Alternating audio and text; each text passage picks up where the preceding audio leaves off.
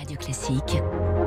3 minutes pour la planète. Avec Baptiste Gabory. Bonjour Baptiste. Bonjour François, bonjour à tous. L'humanité n'a plus que quelques années pour tenir ses objectifs climatiques. Le temps est compté et il faudra pour cela des changements majeurs dans tous les secteurs de la société. Voilà, en substance, hein, le message du dernier rapport du GIEC publié hier en fin de journée, Baptiste. Et oui, euh, dernier volet d'une trilogie de rapports hein, publiés depuis l'an dernier par le GIEC qui se consacre cette fois-ci aux solutions pour euh, baisser les émissions de gaz à effet de serre. Quatre ans de travail, plus de 270 chercheurs du monde entier 18 000 études scientifiques analysées et une certitude, le rythme de hausse des émissions mondiales ralentit ces dernières années, certes, mais elles augmentent toujours, ces émissions, beaucoup trop pour nous placer sur la bonne trajectoire.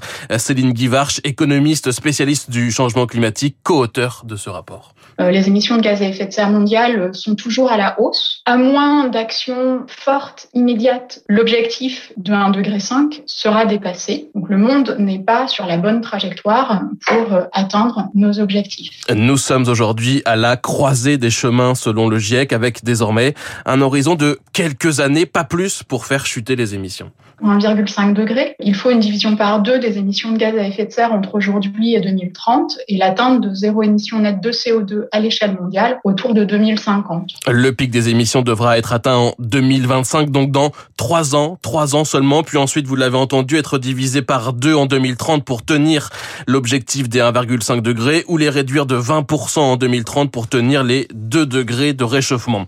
La bonne nouvelle, c'est que le GIEC estime que c'est possible car des solutions existent dans tous les secteurs, mais il faut les mettre en œuvre partout et dès maintenant. Côté énergie, par exemple, en réduisant l'utilisation des combustibles fossiles.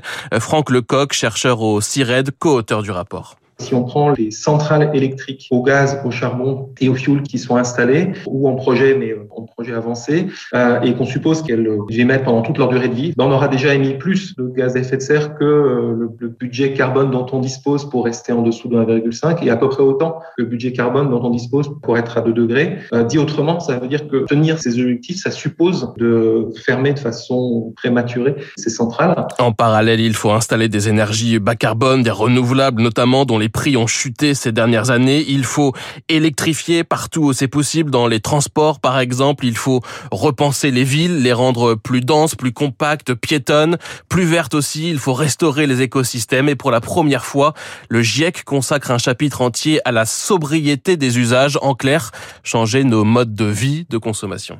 Est-ce qu'on décide de prendre l'avion ou le train? Est-ce qu'on décide de manger, etc. Mais ces choix, il faut en créer les conditions. Je peux avoir envie et être prêt à euh, prendre mon vélo ou marcher pour aller à mon travail, mais encore faut-il que je n'habite pas trop loin de mon travail, que j'ai la piste cyclable ou euh, le, le, métro euh, ou le, le, bus. Et ça, ce sont plus des choix individuels, mais des choix collectifs. Tout cela ne sera possible hein, que si les flux financiers suivent. Ils sont aujourd'hui trois à six fois moins importants que ce qui est nécessaire pour réduire les émissions au niveau souhaité pour 2030. Baptiste Gabory, cette urgence et la nécessité d'une grande sobriété à tous les niveaux, vous y revenez tout à l'heure dans les spécialistes avec Renaud Blanc à 7h.